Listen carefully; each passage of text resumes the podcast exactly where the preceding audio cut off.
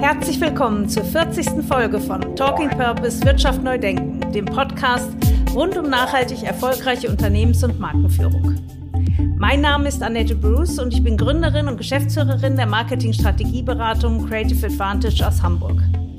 Mit meinen Gästen diskutiere ich, wie Unternehmen profitabel wirtschaften und gleichzeitig einen Beitrag für das Gemeinwohl leisten können.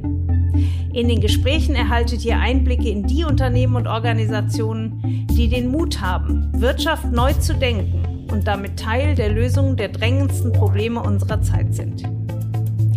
An dieser Stelle möchten wir uns für die Unterstützung durch unseren Kooperationspartner WeTel bedanken, den ersten bereits heute klimaneutralen Anbieter im Mobilfunkmarkt.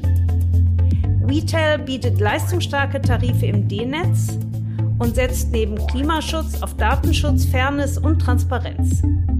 Außerdem räumt Retail mit den Bad Habits der Mobilfunkbranche auf. Alle Tarife sind monatlich kündbar, Tarifverbesserungen werden an den Bestand durchgegeben, statt Telefonbots gibt es Beratung und Service von Mensch zu Mensch und die Daten werden nicht zu Werbezwecken genutzt oder anderweitig vermarktet. Für euch lohnt sich jetzt zu wechseln, denn Retail spendiert für unsere Hörer mit dem Code Purpose22 einen Gutschein über 25 Euro bei Tarifabschluss oder investiert für euch 40 Euro in Solarenergie. Nähere Infos findet ihr wie immer in den Shownotes. Mein Gast heute ist Carrie Schwettmann. Sie ist Trainerin und Facilitatorin für die Zertifizierung zum B Corp-Unternehmen und Expertin für die Nachhaltigkeitskommunikation. Carrie ist im deutschsprachigen Raum eine ausgewiesene Expertin der ersten Stunde des B Corp Movements und zertifizierte B-Leaderin.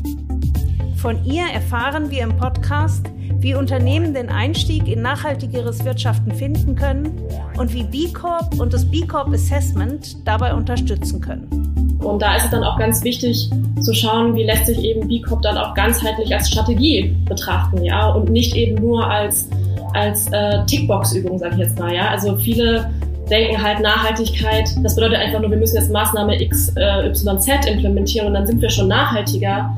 Man läuft dann aber so ein bisschen Gefahr, einen, einen quasi einen, einen Maßnahmen-Flickenteppich ja, dann zu haben. Also da, da, da gilt es einfach auch früh genug darüber zu sprechen, wie lässt sich eigentlich BICOP entweder ähm, von Anfang an in die Nachhaltigkeits- bzw. Unternehmensstrategie äh, integrieren, beziehungsweise daraus auch eine sinnvolle Nachhaltigkeitsstrategie zu entwickeln. Wir sprechen darüber, warum beim Thema Nachhaltigkeit mehr denn je gilt, der Weg ist das Ziel, warum Transparenz ein entscheidender Faktor auf dem Weg dorthin ist und warum Nachhaltigkeitsmanagement weder in eine Fachabteilung gehört, noch als Projekt verstanden werden sollte, sondern in der Gesamtstrategie des Unternehmens verankert sein muss, soll sie zum erwünschten Erfolg führen. Als Einstieg empfiehlt Kerry Unternehmen eine Wesentlichkeitsanalyse zu erstellen, um sich der Interessen ihrer unterschiedlichen Stakeholder bewusst zu werden und mit ihnen aktiv ins Gespräch zu gehen. Kerry plädiert auch für ein neues Verständnis von Authentizität und fordert Unternehmen auf, mutiger zu werden, die Fakten zu benennen, denn sie ist überzeugt, dass die Kommunikationsabteilung mit einem starken Nachhaltigkeitsnarrativ einen wichtigen Beitrag auf dem Weg zu mehr Nachhaltigkeit leisten kann. Seid gespannt auf konkrete und direkt umsetzbare Hinweise und wertvolle Do's and Don'ts des Nachhaltigkeitsmanagements. Hallo Carrie. Hallo Annette. Carrie, ich freue mich, dass du heute bei uns bist. Wir wollen darüber sprechen, wie sich Unternehmen nachhaltiger aufstellen können und welche Rolle B Corp dabei spielt. Und dafür habe ich mit dir eine echte Spezialistin hier heute vom Mikrofon, denn du bist Trainerin und Facilitatorin für die B Corp Zertifizierung und für Nachhaltigkeitskommunikation. Das heißt, hier im deutschen Raum bist du eine absolut anerkannte B Corp-Spezialistin. Äh, wir haben uns kennengelernt, weil wir beide B-Leader sind. Ähm, du bist die Spezialistin, ich bin noch relativ am Anfang, aber wir sind beide äh, zertifizierte B-Leader und unterstützen Unternehmen.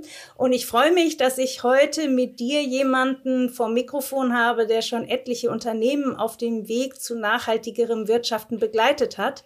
Und deshalb wollen wir darüber sprechen und ein bisschen ins Detail gehen, was Unternehmen, die heute vor der Frage stehen, wie können wir uns nachhaltiger aufstellen, was für Möglichkeiten es für die gibt. So, bevor wir auf die Unternehmen kommen und wie die sich nachhaltiger aufstellen äh, können, erst einmal zu dir, Carrie. Was ist dein Hintergrund? Woher kommt dein Fokus auf Nachhaltigkeit? Ja, also dass ich Nachhaltigkeit als beruflichen Schwerpunkt gewählt habe, das war eigentlich eher ein Zufall.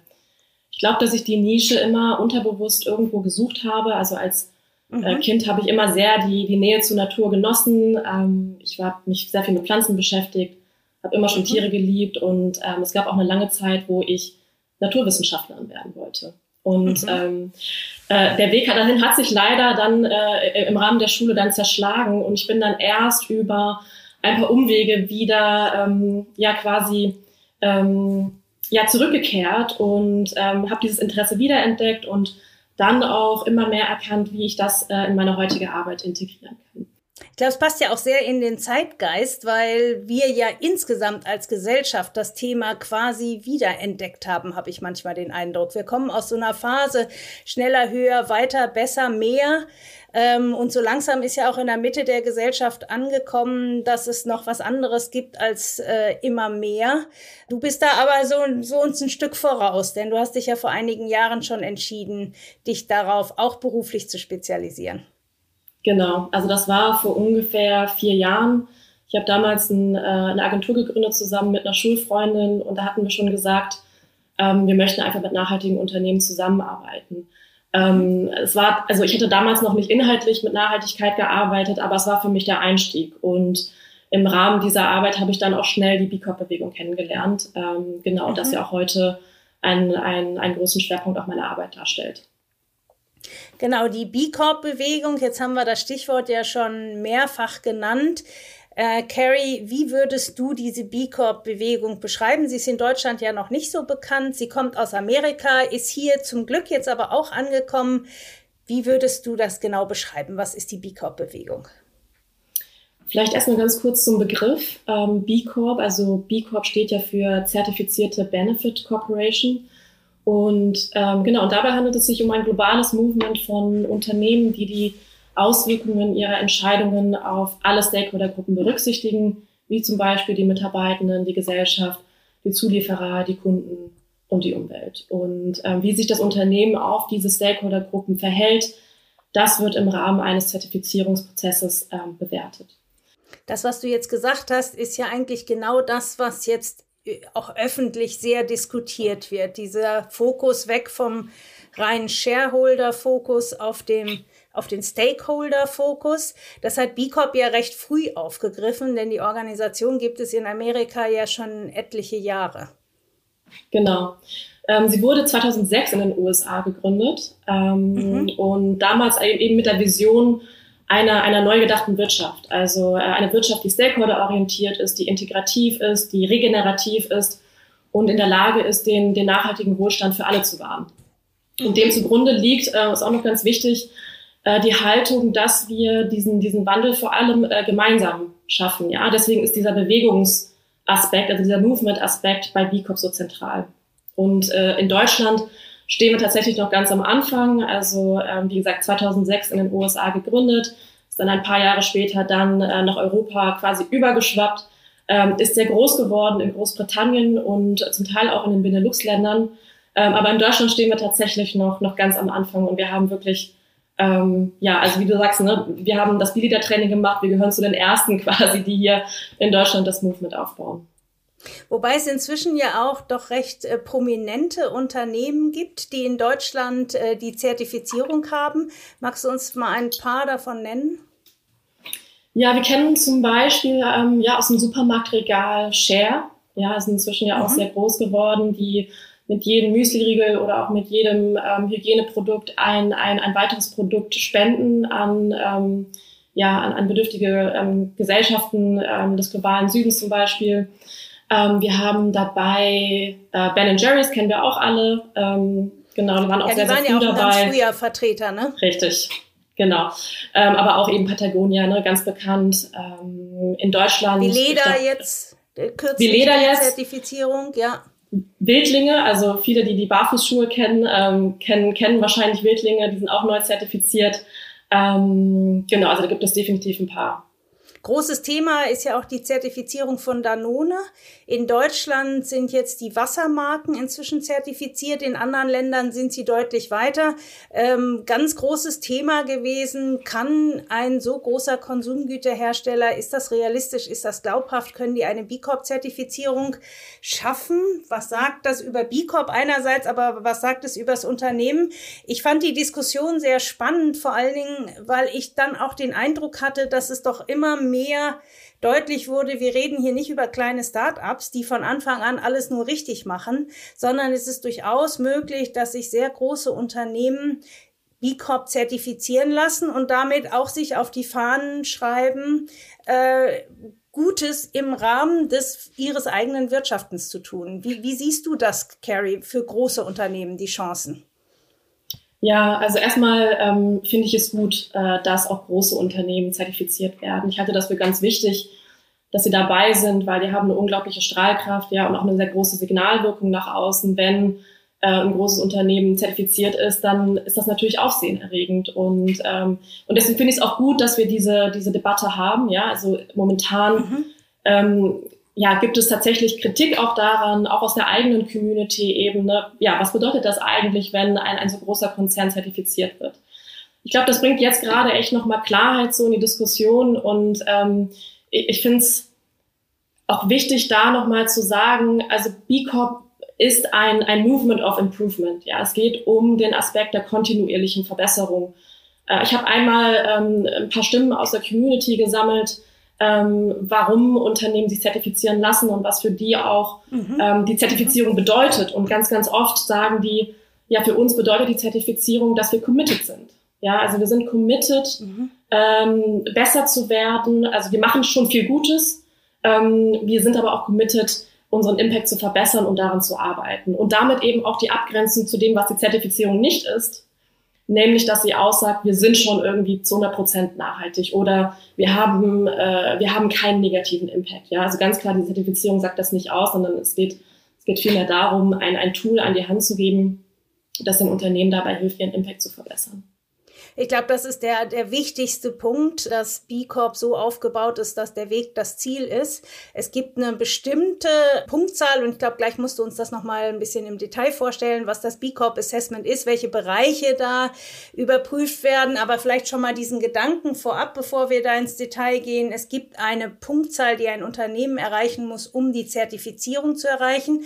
Aber damit, und ich glaube, das ist ganz wichtig, dass wir das am, an, an den Anfang dieses Gespräches setzen, damit ist kein Endpunkt erreicht, sondern damit ist sozusagen der, der Mindeststandard, um eine B Corp zu sein, erreicht. Und dann wird die Zertifizierung ja auch alle zwei Jahre erneuert oder sie muss erneuert werden. Und das Ziel ist, sich dort ständig weiter zu verbessern, noch mehr Punkte zu bekommen. Und ähm, wir beide sind ja sehr große Vertreter auch dieses B Corp Assessments, weil es den Unternehmen so deutlich aufzeigt, welche Möglichkeiten es überhaupt hat. Und ähm, da gibt's ja verschiedene Bereiche, die da äh, zertifiziert werden, aus deren Gesamtbild dann sich die Punktzahl ergibt. Und äh, Carrie, Vielleicht könntest du uns jetzt mal vorstellen, welche Bereiche das sind, damit man versteht, wie umfassend diese B Corp-Zertifizierung ist und wie umfassend ähm, auch die Idee ist, ähm, mit der sich ein Unternehmen auseinandersetzen sollte, um eben eine B Corp zu werden und einen größeren Beitrag noch zur Gesellschaft leisten zu können, als es vielleicht bisher tut. Ja, gerne. Also das ähm, B-Impact Assessment beruht auf fünf Pfeilern oder fünf Säulen. Und ähm, das sind ähm, zum einen die vier Stakeholder-Gruppen, einmal der Bereich der Mitarbeitenden, der Umwelt, der Kunden und der Gesellschaft. Im Bereich der Gesellschaft ist übrigens auch der Bereich der Lieferanten äh, angesiedelt. Ja, also viele fragen dann immer so, okay, wo, wo finden sich denn jetzt die, die Zulieferer wieder? Genau, ja. die sind im Bereich der Gesellschaft angesiedelt. Und dann haben wir noch als fünften Bereich den, ähm, den Governance-Bereich, also den der Unternehmensführung. So, und wenn Unternehmen dann in dieses Assessment reingehen, ähm, dann beantworten die in, in jedem Bereich einen, einen Satz an Fragen. Ja, also es mhm. ist ein Fragenkatalog basiertes Assessment und ähm, Unternehmen müssen auch alle Fragen beantworten, wenn sie denn am Ende zertifiziert werden. Ich sage an der Stelle auch immer noch dazu, äh, es ist ein kostenfreies Tool. Ähm, die Zertifizierung mhm. ist allerdings keine Voraussetzung dafür, ne, dass man es benutzt. Also jedes Unternehmen kann das Assessment nutzen. Ähm, und ähm, genau, aber wenn es am Ende zertifiziert werden möchte, dann muss es eben alle Fragen beantworten. Und für mhm. jede Frage gibt es eine bestimmte Anzahl von Punkten. Und wie du richtig sagtest, genau, Unternehmen müssen eine Mindestpunktzahl erreichen, um für die Zertifizierung zugelassen zu werden. Das sind äh, 80 Punkte von 200 theoretisch möglichen Punkten. Wie diese Punkte sich allerdings zusammensetzen, ähm, das kann ganz unterschiedlich sein. Ne? Also manche Unternehmen performen zum Beispiel im Bereich Umwelt sehr gut, aber vielleicht im sozialen Bereich ein bisschen weniger. Ähm, das ist okay. Am Ende müssen irgendwie diese 80 Punkte zusammenkommen. Ähm, genau, Zusammensetzung an sich ist aber erstmal, äh, ist erstmal egal. Ich glaube, das ist das ganz Wichtige von, bei dieser B Corp-Idee, dass halt eben alle Stakeholder betrachtet werden und dass es nicht darum geht, wir sind CO2-neutral oder wir sind CO2-positiv, sondern es geht darum, alle Bereiche im Blick zu halten. Denn wir erleben ja auch oft in der Wirtschaft, dass sich dann auf ein, gerade in der gesellschaftlichen Kritik, vielleicht hoch angesiedeltes Thema konzentriert wird und dann ist man halt eben zum Beispiel CO2-neutral. Aber es wird überhaupt nicht darüber gesprochen, was an anderen Ecken des Unternehmens, was ist mit den Abwässern, wird vielleicht irgendwas äh, da missachtet. Und äh, dafür ist dieses ähm, B Corp Assessment, ähm, glaube ich, eine wunderbare Unterstützung für Unternehmen, überhaupt sich mal einen Überblick zu verschaffen, wo ein Unternehmen mit Stakeholdern aktiv in Berührung kommt und wo sich ein Unternehmen Gedanken machen könnte und natürlich unserer Meinung nach auch sollte, um vielleicht noch einen größeren Beitrag zu leisten oder vielleicht auch tatsächlich um Missstände aufzudecken. Wie erlebst du das denn in der Beratungspraxis mit den Unternehmen, die jetzt anfangen, sich mit dem B Corp Assessment auseinanderzusetzen? Ja, ich glaube einfach, dass es für die Unternehmen grundsätzlich erstmal sehr erhellend ist, ja, sich mit dem, mit dem Assessment auseinanderzusetzen und darüber auch erstmal eine, eine, eine Einschätzung darüber zu bekommen, wo stehen sie gerade, ne, was tun sie gerade, wo haben sie vielleicht auch noch blinde Flecken ähm, und dann aber auch zu verstehen, dass ähm, das Assessment an der Stelle auch sehr konkrete Handlungsempfehlungen gibt. Ne? Also die Frage ist ja auch am Ende immer, was kann das Unternehmen tun, damit es besser mhm. wird? Und an der mhm. Stelle gibt es einfach unglaublich viele konkrete äh, Action Steps ähm, und, und, und das kann dann sehr inspirierend wirken. Ist gleichzeitig auch ein, ein Fallstrick so ein bisschen des Assessments, ja, wenn, wenn Unternehmen damit einsteigen, dann kann das auch überfordern. ist ja klar, ne? wenn dann mhm. irgendwie ein Fragenkatalog von, von 200 Fragen dann erstmal ähm, vor einem liegt, dann, ähm, dann kann das durchaus auch ein, ein, ja, eine gewisse Überforderung äh, hervorrufen. Und da ist es dann auch ganz wichtig zu schauen, wie lässt sich eben B Corp dann auch ganzheitlich als Strategie betrachten, ja, und nicht eben nur als, als äh, Tickbox-Übung, sage ich jetzt mal, ja. Also viele denken halt Nachhaltigkeit ähm, das bedeutet einfach nur, wir müssen jetzt Maßnahme X, äh, Y, Z implementieren und dann sind wir schon nachhaltiger.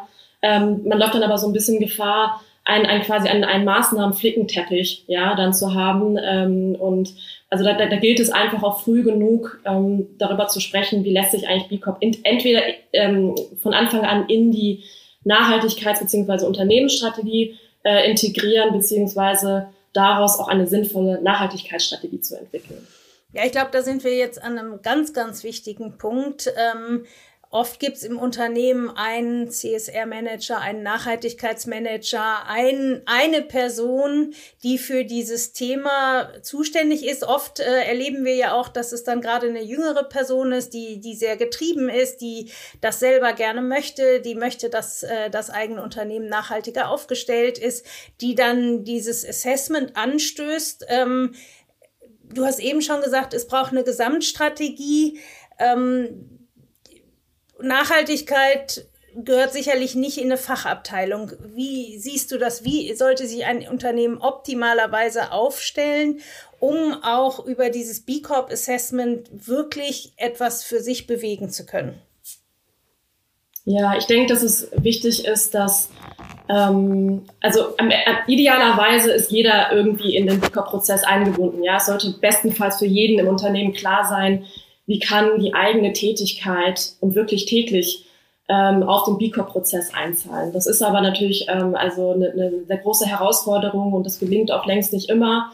Ähm, aber dem kann man zum Beispiel Abhilfe schaffen, wenn man schaut, dass möglichst ähm, über die Abteilungen hinweg Menschen ähm, Ownership dafür übernehmen, ähm, dass in diesem Prozess äh, Fortschritte gemacht werden. Ja, also dass das wirklich nicht nur in der CSR-Abteilung liegt, sondern dass dann zum Beispiel eine Person aus dem Marketing, aus der Produktentwicklung, ähm, aus der ähm, ja, meinetwegen auch Sales, ja, also dass wir eine mhm. gute Mischung haben von Menschen aus dem Unternehmen, die dann auch ein Verständnis davon mit reinbringen, so was bedeutet das eigentlich für unseren äh, Abteilung konkret. Wie erlebst du das denn bei Unternehmen, die du beraten hast? Ähm, ist das ein schmerzhafter Prozess oder sind die meisten Unternehmen schon so aufgestellt, wie du das gerade beschrieben hast, wie es optimalerweise wäre? Oder ist das Teil dieses Gesamtprozesses, dass das Unternehmen überhaupt erstmal versteht, uns reicht kein CSR-Manager, egal wie gut er ist, sondern wir müssen als gesamtes Unternehmen hinter diesem Assessment, ich mag das immer gar nicht sagen. Mir geht es immer im Gespräch oft so, die Kunden wollen ganz oft dahin, ja, wie kriegen wir denn jetzt diese Punkte? Und was müssen wir denn jetzt machen? Und wann haben wir diesen Schein in der Hand? Und ich will immer dahin zu sagen, was wollt ihr verändern? Was ist eure Idee? Wo wollt ihr ansetzen? Habt ihr mal durchgeschaut durch die fünf Stakeholder-Bereiche oder vier Stakeholder-Bereiche plus Governance? Ähm, was, was, was treibt euch? Wo habt ihr auch Herzblut? Weil ich glaube, das Schlimmste, was passieren kann, wenn es ähm, dahingehend verfällt, dass es ein, ein Punktekatalog ist, den ich abarbeite, wie in einer Klassenarbeit. Ähm, aber wie erlebst du das bei den Unternehmen, die du berätst? Ist das ein, ein inspirierender Prozess? Ist das ein schmerzhafter Prozess? Ist das ein schwieriger Prozess? Wie fühlt sich das an für die Unternehmen? Ja, ich glaube, das ist wirklich, ähm, also tatsächlich ein, ein Kunde, mit dem ich da zusammenarbeite, da würde ich schon sagen, dass das fast eher schmerzhaft ist, vielleicht auch oft dann frustrierend. Ne? Also gerade insbesondere für die, die ähm, diesen, diesen BICOP-Prozess vorantreiben, die sehr engagiert sind, die auch wirklich ähm, Nachhaltigkeit, auch Privatleben, ja. Also die sind da wirklich engagiert und ähm, fühlen dann aber, dass sie da teilweise einen, einen Kampf gegen Windmühlen ähm, führen. Und ähm, dieses, ja, es ist, ich glaube, es ist einfach eine komplexe Challenge. Ne? Also am Ende geht es natürlich darum, dass ein Unternehmen sich äh, gesamt transformiert. Dazu gehört natürlich auch so der Kulturaspekt, der Mindset-Aspekt und ähm, da sind längst nicht alle in einem Unternehmen auf dem, auf dem ja, auf dem gleichen Stand, sage ich jetzt mal, was ja auch okay ist. Ne? Also das soll jetzt nicht wertend gemeint sein, sondern ähm, das ist eine ganz natürliche Sache. Und ähm, insofern glaube ich schon daran, dass das ähm, Teil des Prozesses ist. Also ich würde man nicht zeigen, dass man das irgendwie äh, vermeiden sollte oder dass man, also das ist gut, dass Unternehmen auch durch diesen Prozess gehen, dass da Reibung entsteht, ähm, weil ich finde, da passiert auch viel Gutes und ähm, am Ende ähm, ja, am Ende lernen die Teams auch dazu und, ähm, und, und nähern sich dann, sag ich mal, auch über, über die Reibung ähm, ja, dieser ganzheitlich betrachtenden Nachhaltigkeit an. Ich glaube, das ist ein ganz entscheidender äh, Punkt, diese ganzheitliche Nachhaltigkeitsdenke, wobei man jetzt gleich wiederum so das Gefühl hat, oh, das ist ein großer Satz, da muss ich gegensteuern. Man muss also nicht der, das absolute Gutunternehmen werden, äh, sondern es ist die Idee, ähm, das in der Unternehmensstrategie zu verankern, den Fokus darauf, bei jedem Teil, was man tut im Unternehmen, darüber nachzudenken, kann ich das vielleicht noch sinnvoller im Blick auf alle Stakeholder produzieren, anbieten, herstellen, als wir das heute tun. Ich erlebe oft von Unternehmen, mit denen ich spreche, dass äh, sie sagen, das B Corp Assessment hat mir geradezu die Augen geöffnet, wo ich überhaupt alles Möglichkeiten habe. Denn ich gehe immer davon aus, dass die Unternehmen nicht unbedingt bewusst sagen, ist mir egal, das äh, hat große Umwelt, bringt große Umweltschäden oder da geht's meinen Stakeholder nicht gut, sondern dass da oft einfach, äh, ja, die, das Bewusstsein dafür fehlt, ähm, was man da tut. Ähm, erlebst du das auch so, dass das durchaus dann auch so positive Strahlkraft entwickeln kann in einem Unternehmen? Ähm, auf jeden Fall. Also ich glaube, da wird auch ganz viel, sag mal, Energie freigesetzt, ja. Also wenn, mhm. wenn Menschen anfangen, ähm, sich mit dem Thema auseinanderzusetzen und so. Ich beobachte dann oft, dass dann ähm, ja von, von Stellen auf einmal ein Engagement, sag ich mal, wachgerufen wird, wo ich es vorher gar nicht erwartet habe. Ähm, also insofern, ich glaube, da, ähm, ja, da werden teilweise eben so, so Zündungen, ähm, mhm. also so, so Zündmomente freigesetzt. Ähm, ich persönlich finde das ganz schön, das zu beobachten und ähm, genau. Also grundsätzlich ist es auch so, man, ne, man also gerade bei Unternehmen, wo ähm, man intern vielleicht noch nicht aligned ist in Sachen Nachhaltigkeitsstrategie und Umsetzung. Ne? Also ich, ich glaube zum Beispiel, dass Unternehmen nie die Intention haben, ähm, bewusst oder in den meisten Fällen bewusst zu greenwashen. Ja, ich, ich halte Greenwashing oft zum Beispiel für ein Resultat daraus, dass ähm, Abteilungen nicht miteinander kommunizieren, ähm, dass das Menschen noch nicht allein sind und so. Und ähm, genau das, ja, das, das, äh, es ist eher ein Symptom, ja, von dem, was so intern passiert. Ähm, aber ich glaube ganz fest daran, dass die Menschen da wirklich was bewegen wollen und dass sie auch erkennen, dass eine, eine Änderung, eine Transformation notwendig ist.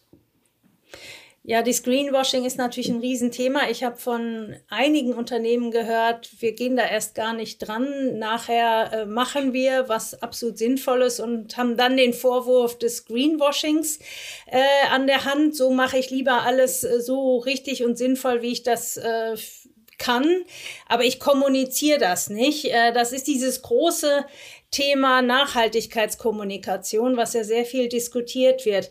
Welchen Beitrag kann aus seiner, deiner Sicht die Kommunikationsabteilung zu mehr Nachhaltigkeit leisten?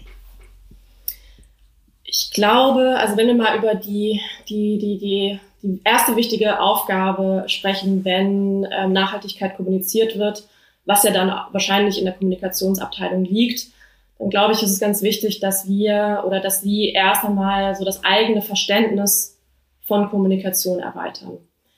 Nachhaltigkeitskommunikation unterscheidet sich ja äh, in vielerlei Hinsicht von sag ich mal, traditioneller Unternehmenskommunikation.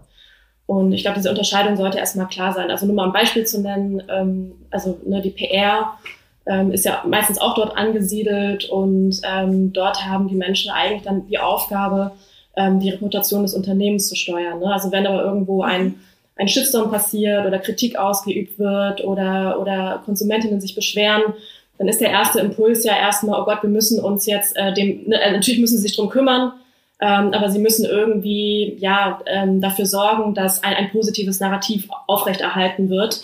Und ich ja. glaube, da passiert gerade momentan auch viel Veränderung oder Umdenken, sage ich jetzt mal, mhm. weil Nachhaltigkeit auch immer impliziert, wir, wir, können nicht nur Erfolge kommunizieren, sondern wir müssen auch darüber sprechen, wo wir gerade Fortschritte machen oder wo wir auch nicht Fortschritte machen. Ne? Also eine gewisse ähm, Transparenz auch da reinzubringen. Und insofern glaube ich, ist es ganz wichtig, dass Kommunikationsabteilungen ähm, ihren eigenen Job, ihre eigene Rolle weiterentwickeln, beziehungsweise auch für sich eine Unterscheidung schaffen. Und äh, ja, jedes Unternehmen muss heute und sowieso künftig über Nachhaltigkeit kommunizieren und Dazu gehört meines Erachtens auch das, dass ähm, KommunikationsmanagerInnen äh, ein Grundverständnis auch von Nachhaltigkeit haben und das mitbringen. Jetzt hast du dieses große Feld aufgemacht, Transparenz äh, versus schöne Geschichten, äh, schöne Bilder. Du hast gesagt, sie müssen Unternehmen sollen nicht nur Erfolge kommunizieren, sondern auch Fortschritte. Äh, das sehe ich ganz genauso. Für mich ist tatsächlich der Weg das Ziel. Aber da haben ja Unternehmen doch durchaus auch große Probleme mit, wenn sie wirklich dann dazu stehen, wo sie noch Baustellen haben, wo Dinge auch nicht so gut laufen. Ähm, viele Unternehmen scheuen sich ja, das publik zu machen, so nach dem Motto, keine schlafenden Hunde wecken. Bisher hat niemand darüber gesprochen, warum sollen wir das jetzt aktiv publik machen? Was soll daran für uns eine sinnvolle Strategie sein, wenn du mit so einem Unternehmen sprichst? Äh, was, was sind deine Argumente? Argumente dafür, doch dazu zu stehen, dass der Weg das Ziel ist, dass, dass, äh, dass es wichtiger ist, es auf die Agenda genommen zu haben, als heute schon perfekt zu sein. Was sind, was sind da deine Argumente, wenn du mit den Unternehmen sprichst? Also das erste und auch sehr naheliegende Argument ist, die Unternehmen kommen nicht mehr dran vorbei in Zukunft. Ne? Also wir mhm. haben die, die Berichtspflicht und wir wissen, ähm, dass in Zukunft diese auch strenger wird und ähm, mhm. da auch zunehmend von den Unternehmen erwartet wird, dass sie auch das ähm, kommunizieren, ähm, wo sie, wo sie vielleicht einen negativen Impact, Impact haben, beziehungsweise ähm, dass wenn sie einen Bereich oder über einen bestimmten Bereich nicht kommunizieren, dass sie das eben auch rechtfertigen müssen, warum sie es nicht tun. Also das allein bringt ja auch schon eine gewisse Transparenz rein. Also ich glaube, einerseits ist es wirklich der Aspekt, ähm, die Gesetzgebung wird es erfordern. Mhm. Und der zweite Aspekt, den ich dann auch immer nenne, ähm, ist, ich glaube, wir bekommen einfach auch als Gesellschaft insgesamt ein neues Verständnis davon, was Authentizität ist. Ja, also mhm. ähm, dieses, ähm, ich, ich, ich persönlich, ja, das ist, das ist eine persönliche Meinung, ähm, finde es halt gar nicht spannend und sehr inauthentisch, wenn ich eine Pressemitteilung sehe eines großen Konzerns, ähm, wo ich mir ganz oft die Frage stelle, okay, was kommunizieren Sie jetzt eigentlich nicht?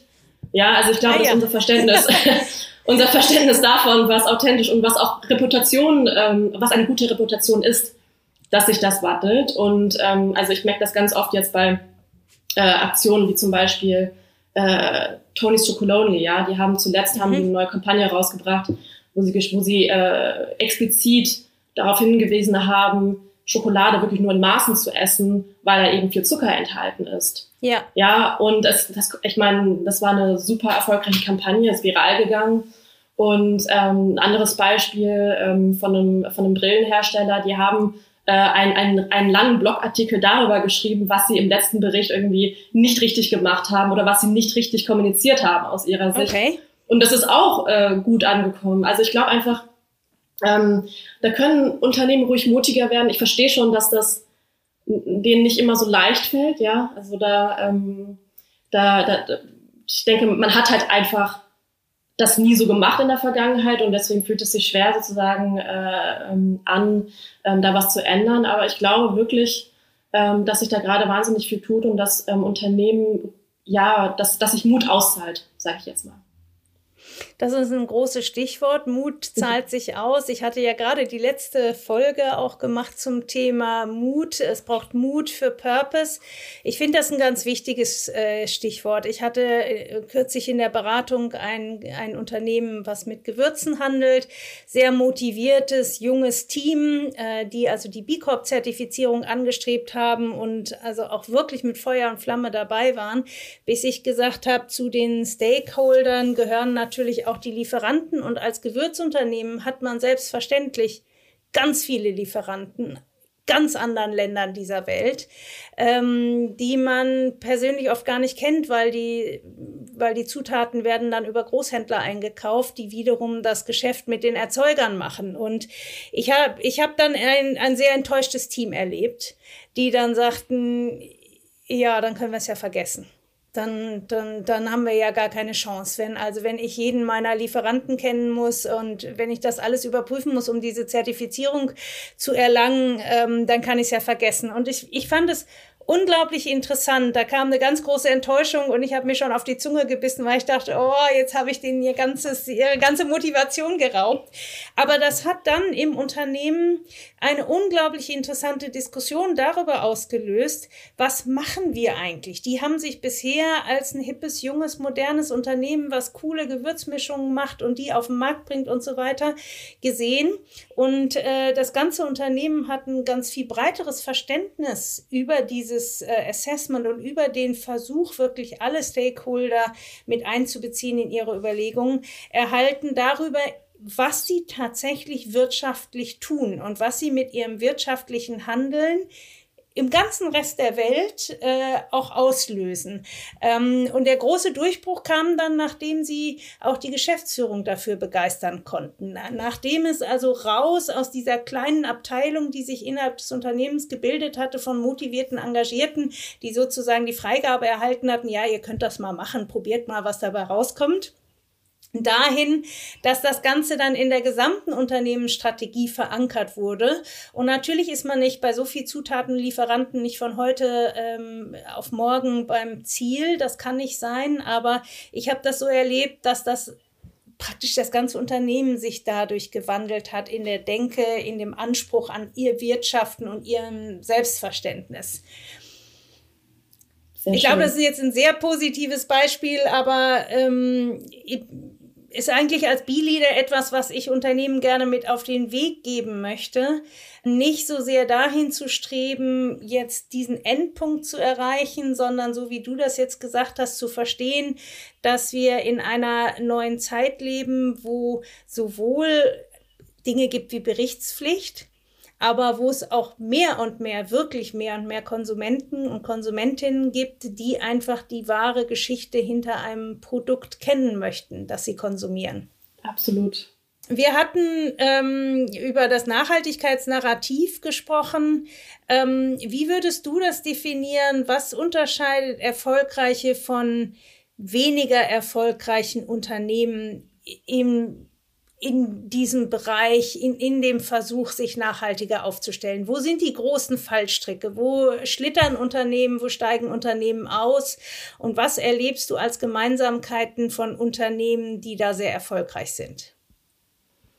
Ja, genau. Also ja, grundsätzlich ist natürlich immer die Frage, so wie man ähm, den Erfol äh, ja, Erfolg bzw. erfolgreich sein definiert. Aber wenn ich jetzt mal darüber nachdenke, was, was für mich so erfolgreiche Unternehmen sind, dann habe ich vor allem Unternehmen ähm, vor Augen, die es ähm, einerseits schaffen, ähm, Purpose authentisch zu integrieren, ne? also wo klar ist, okay, die haben ein, ein Nachhaltigkeitsnarrativ, das ist klar, ich weiß auch, ähm, wie es sich positioniert und in, in, in welchen Bereichen es sich engagiert.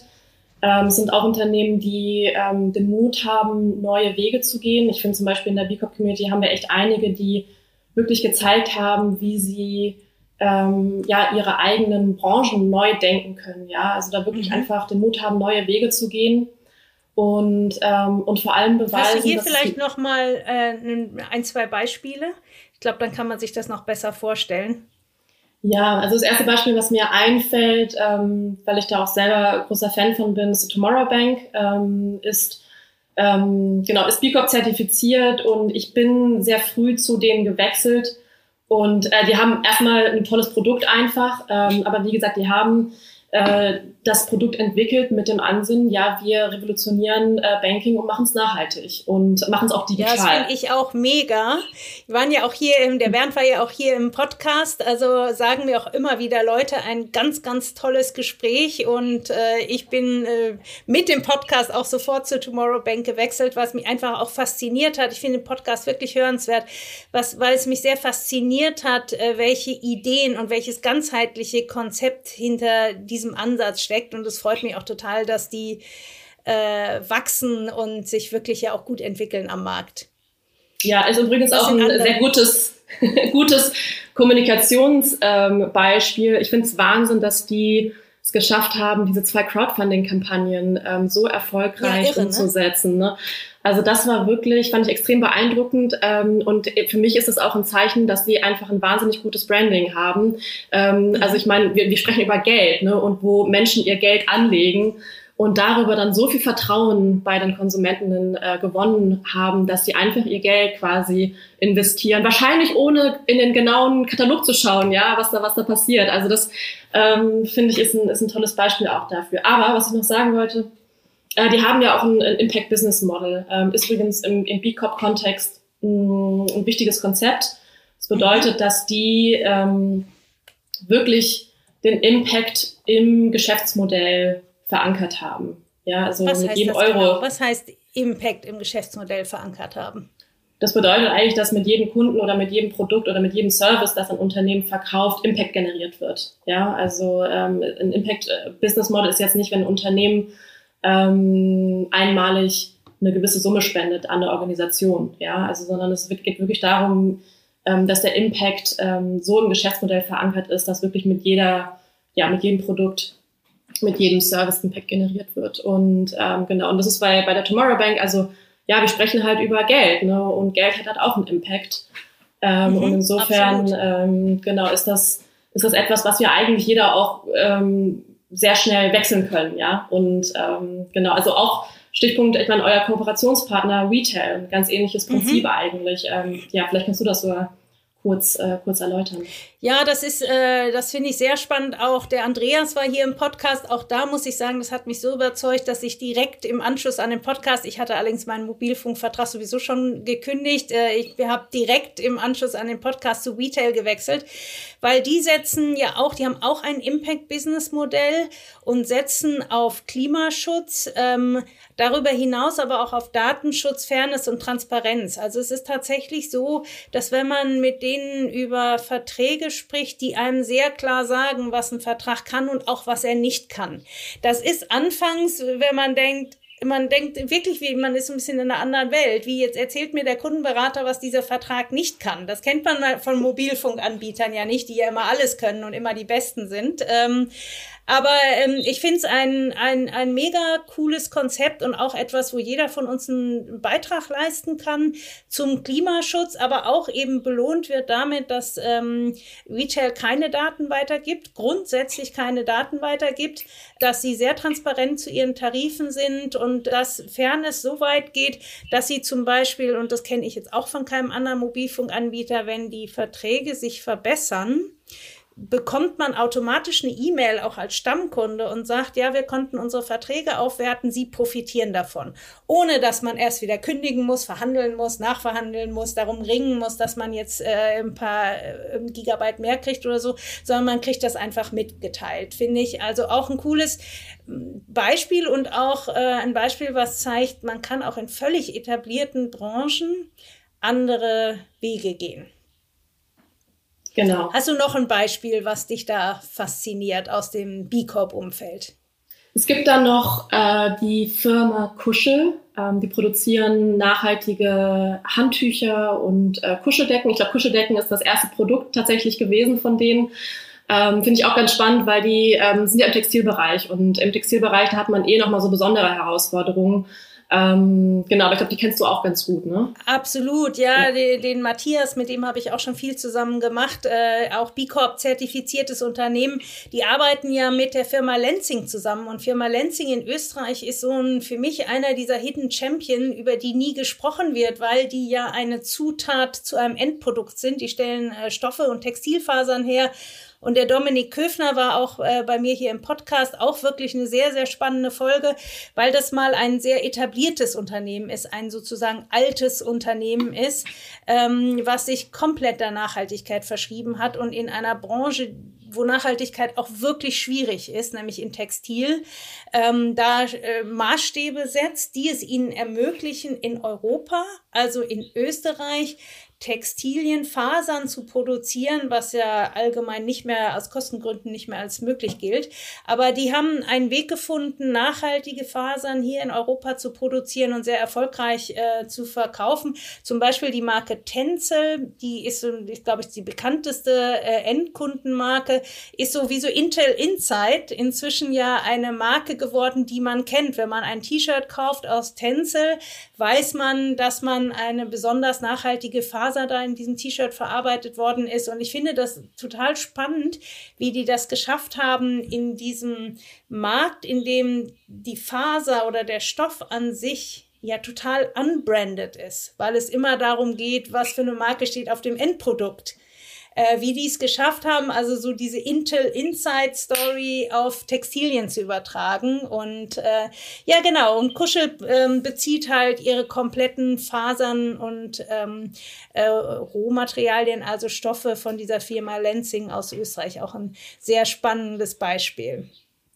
Genau, du hattest eben schon mal das Stichwort Greenwashing genannt und äh, darauf möchte ich noch mal gerne zurückkommen. Worauf müssen Unternehmen achten? Du hast zum einen gesagt, Authentizität ist wichtig. Unternehmen sollen dazu stehen, wo sie derzeit stehen in ihrem Prozess auf dem Weg zu mehr Nachhaltigkeit.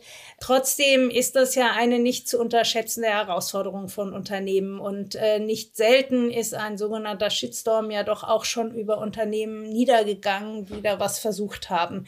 Was, worauf müssen Unternehmen achten, Carrie?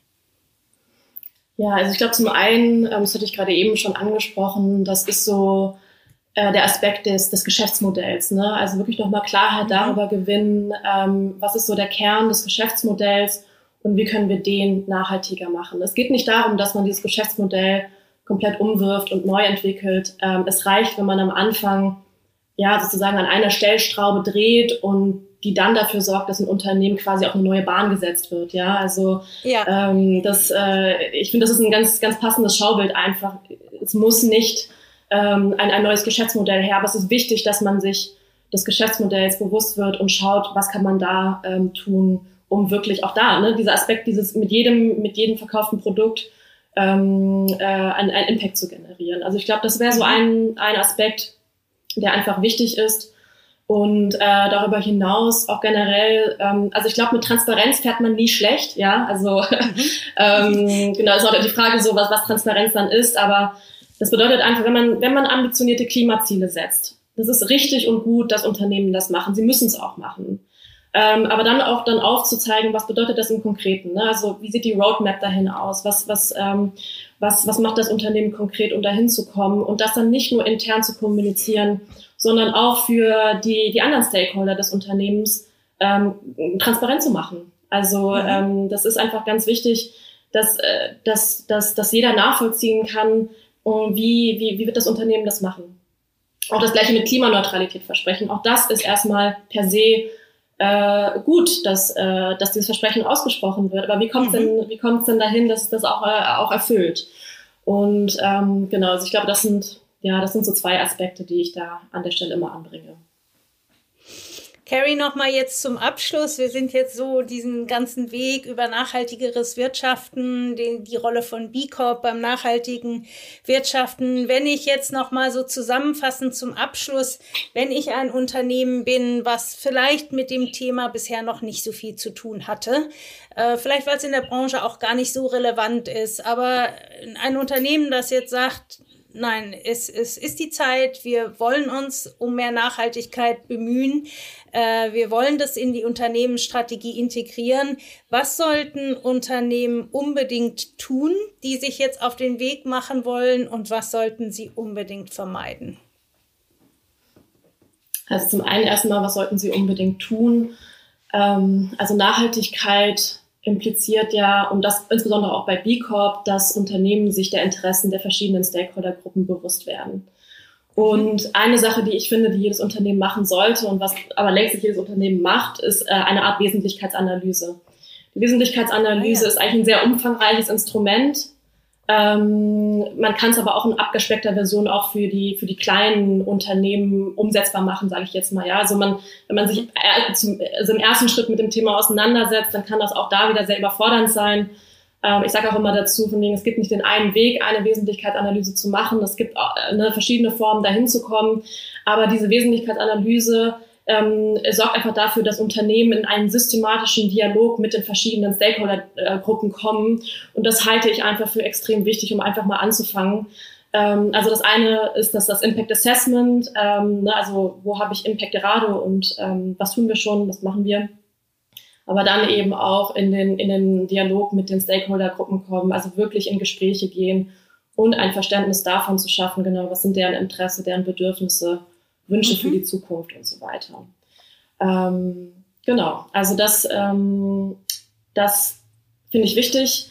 Zu dem, was Unternehmen ähm, nicht machen sollten, ähm, gut, da kann man, glaube ich, ähm, eine Menge nennen, ähm, aber ich würde echt sagen, in erster Linie Nachhaltigkeit nicht als, als Projekt betrachten, ja, oder als, äh, mhm. Mhm. als, als dieses eine, ähm, eine Projekt, das gehen wir jetzt an und das ist dann irgendwann abgeschlossen. Nein, das ist ein kontinu kontinuierlicher Prozess und ähm, wir alle werden nicht 100% nachhaltig werden. Ja, also diesen Anspruch kann und soll es nicht geben. Also auch im, im, im Impact Assessment zum Beispiel. Ne? Wir sprechen von einer Punkteskala von 0 bis 200.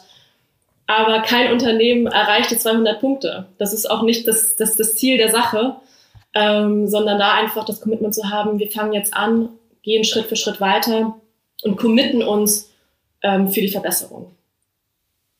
Ich glaube, das war jetzt eine sehr schöne Zusammenfassung zu dem Thema. Ich finde es auch nochmal ganz wichtig, kein Anspruch auf 100 Prozent. Patagonia wird ja immer so als die Vorzeige B Corp genannt und überhaupt auch in, in Nachhaltigkeit, Nachhaltigkeitskommunikation. Ich, die haben schon wirklich cool drauf. Aber auch die sind ja nicht bei den 200 Punkten. Ich finde es ganz wichtig, dass, äh, dass man das auch weiß und dass man das auch publik macht. Auch da ist immer noch Room for Improvement, wie es so schön heißt. Aber was, glaube ich, jeder merkt, der sich auch nur so ein bisschen als Konsument oder als Konsumentin oder wirtschaftlich interessierter Mensch mit äh, zum Beispiel Patagonia auseinandersetzt, merkt, dass da der Weg eben das Ziel ist, dass sie unterwegs sind, dass sie nach Wegen suchen aktiv, wie sie ihr Wirtschaften äh, besser vereinbar machen können mit allen Stakeholdern, die von der wirtschaftlichen Tätigkeit betroffen sind. Und ich glaube, das ähm, ist auch so der Kern dieses B Corp Movements und äh, auch der Gedanke, dem wir uns angeschlossen haben als B-Leader, um eben Teil dieses Movements zu sein, ähm, weiter neugierig zu bleiben, engagiert zu bleiben, äh, Kraft dahinter zu setzen, äh, nach Wegen zu suchen, ähm, das ganze Wirtschaften nachhaltiger und für alle Stakeholder äh, verträglicher zu gestalten. Kerry, ich genau. danke dir sehr, sehr herzlich, dass du heute bei mir warst. Ich wünsche dir weiterhin sehr viel Erfolg und äh, ich darf das auch hier über den Äther mal sagen. Ich freue mich auf viele weitere Projekte mit dir, weil wir natürlich im Rahmen von B Corp auch mit anderen äh, Projekten zusammenarbeiten und äh, da freue ich mich drauf. Vielen Dank, Kerry. Danke dir, Annette. Danke. Ja, ich hoffe, es hat euch gefallen heute und ihr konntet aus dem Gespräch etwas für eure eigene berufliche Praxis mitnehmen. Wenn ihr uns unterstützen wollt, bewertet uns auf den Plattformen und noch besser empfehlt uns direkt an einen Freund oder eine Freundin weiter. In der nächsten Folge ist Tom Joschok von der Stiftung Wirkungsanteil mein Gast. Er berichtet davon, wie junge Startups schon heute Impact-Vorsorge treffen können und warum die Stiftung Wirkungsanteil für Gründer wie ein großes Impact-Sparschwein funktioniert, das von Venture Capitalists sehr positiv bewertet wird. Tschüss und bis zum nächsten Mal.